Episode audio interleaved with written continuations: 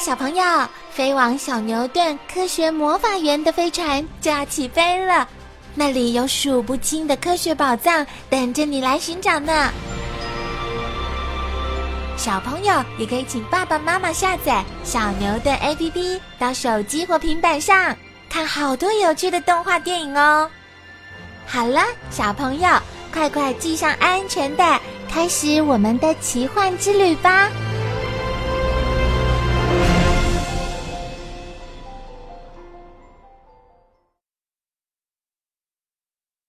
第二个地球，小精灵和大力士两个机器人从银河九号太空船出发，驾驶神农号侦察这个新发现的星球时，发现了这座奇异的高塔和塔上的文字。当神农号飞到高塔的另一面，又发现了一串闪烁的大字：“我们等待创造者的再临，我们不断的努力建设。”表达诚心和信心。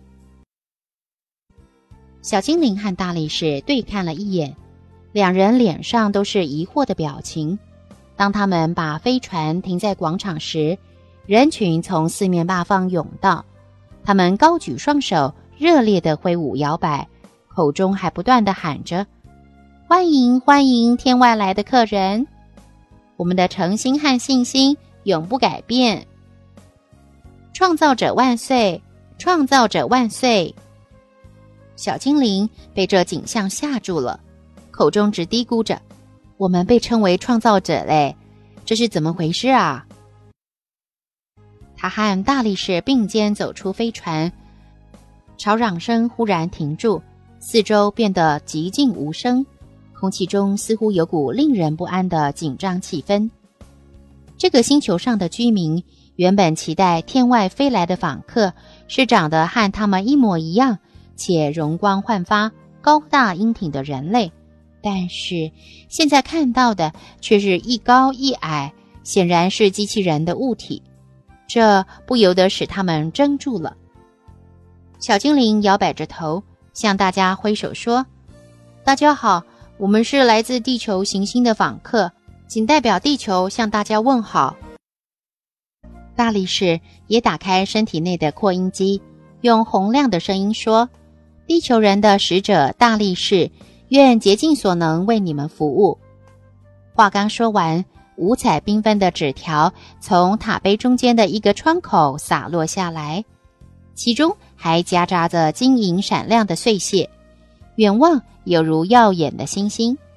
大力士和小精灵不断地向广场人群挥手致意。在以前所访问过的星球中，他们从来没有享受到这么大的荣耀，受到这样热烈的欢迎，他俩几乎快得意忘形了。突然，不知从哪里飞来一颗球，正好打在小精灵头上，小精灵被打得头昏眼花，跌坐在地上。大力士在旁看得目瞪口呆，不知所措。他们不是创造者，有人大声喊着。这个人大概就是投球的人，他长得孔武有力，手里还拿着另一颗球，正准备再朝大力士投掷过去，而他旁边的几个人则及时拉住了他。别这样蛮干，巨无霸！一个老人说：“不可以这样对待地球人。”另一个人喊着。大力士把小精灵扶起来，小精灵眼睛眨呀眨的。口中直呼：“还好，还好，体内的零件没有损坏。”巨无霸穿着背心，露出闪着油光的黄铜色肌肤，朝前走来。他想知道这两个天外飞来的客人到底有什么本领。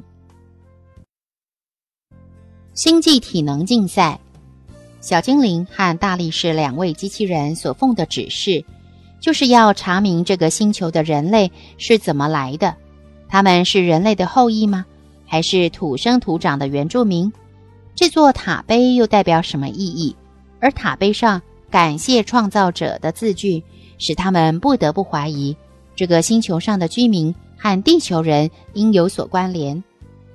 巨无霸走到大力士面前，紧握双拳向上高举，并大声地说：“如果你们真是创造者，我向你们挑战。”大力士回答说：“我们不是，我们只是调查员，是机器人调查员。”怕了吗，大块头？